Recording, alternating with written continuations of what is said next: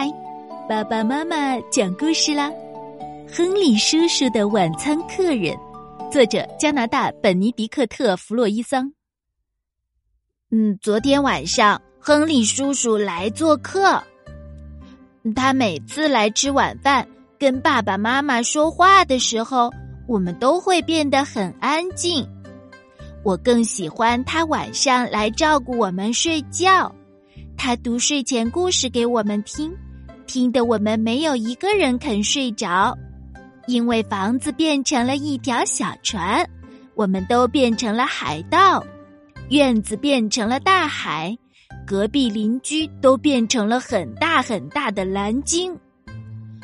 昨天晚上，亨利叔叔看上去很严肃，他穿了一套西装和一件很好玩的衬衫。有很多很多小鸡在上面，衬衫上全是小鸡，黄色的、白色的、红色的，还有橘黄色的。每只小鸡都待在一个小方格里，这样它们就逃不掉了。亨利叔叔把他的小鸡们管得很好。我正在想，谁看上去更有趣呢？是亨利叔叔还是他的衬衫？就在这时候，突然，在亨利叔叔的领子上，一只橘黄色的小鸡开始动起来。它向我妹妹敬了个礼，向我哥哥招了招手，然后对我使了个眼色。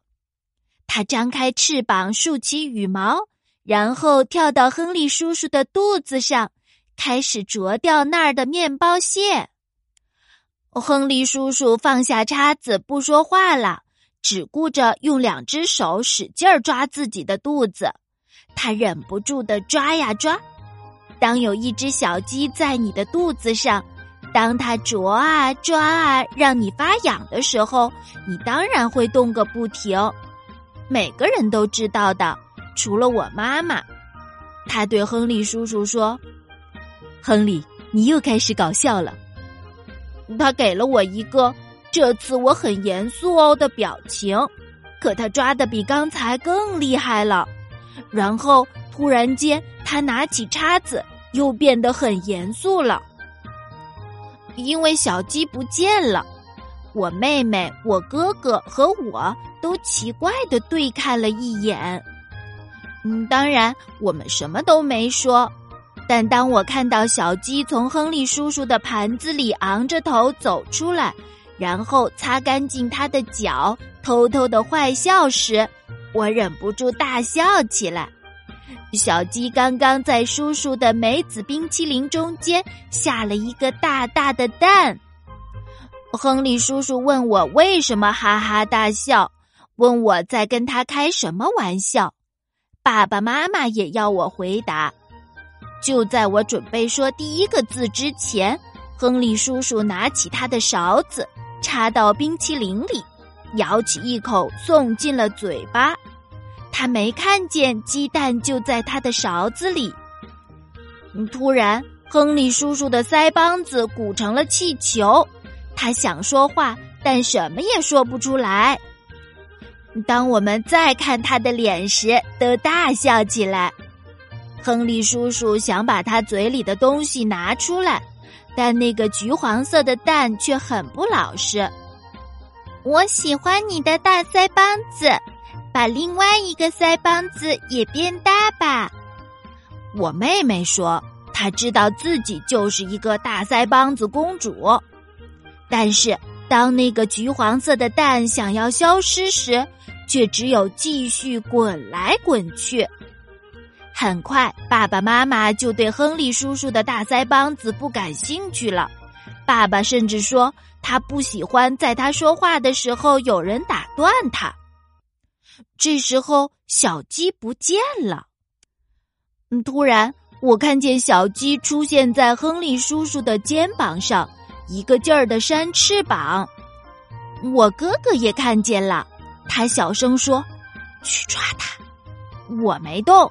他便大声地说：“去抓他！我保证你连一只小鸡都抓不到。”然后他叫起来：“打倒小鸡！打倒小鸡！”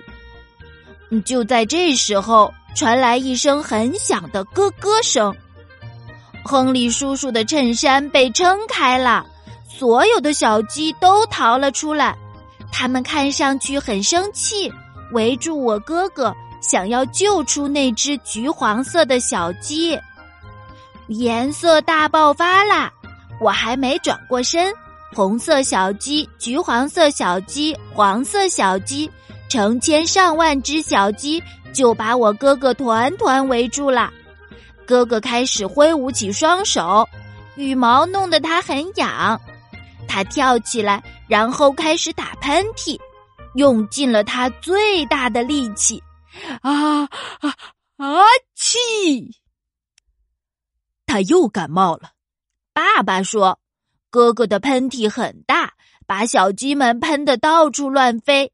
一些小鸡不想被喷走，就想尽办法拽住桌布。”桌布上的餐具稀里哗啦掉到了地上，爸爸对哥哥很生气，砰的一拳头砸在桌子上，小鸡们吓坏了，跑得到处都是。突然，亨利叔叔咳了一声，又轻轻咕噜了三声，小鸡们于是都停了下来。接着，亨利叔叔啪的打了个响指。小鸡们就乖乖跳回了他的衬衫格子里。我们都看着亨利叔叔，爸爸妈妈很讨厌这样，但妹妹、哥哥和我都觉得这实在是太棒了。有时候，一件很有趣的衬衫就是这么神奇。我知道的，我曾经就在我哥哥的衬衫上划过小船。那是一次非常愉快的旅行，但那是另一个故事啦。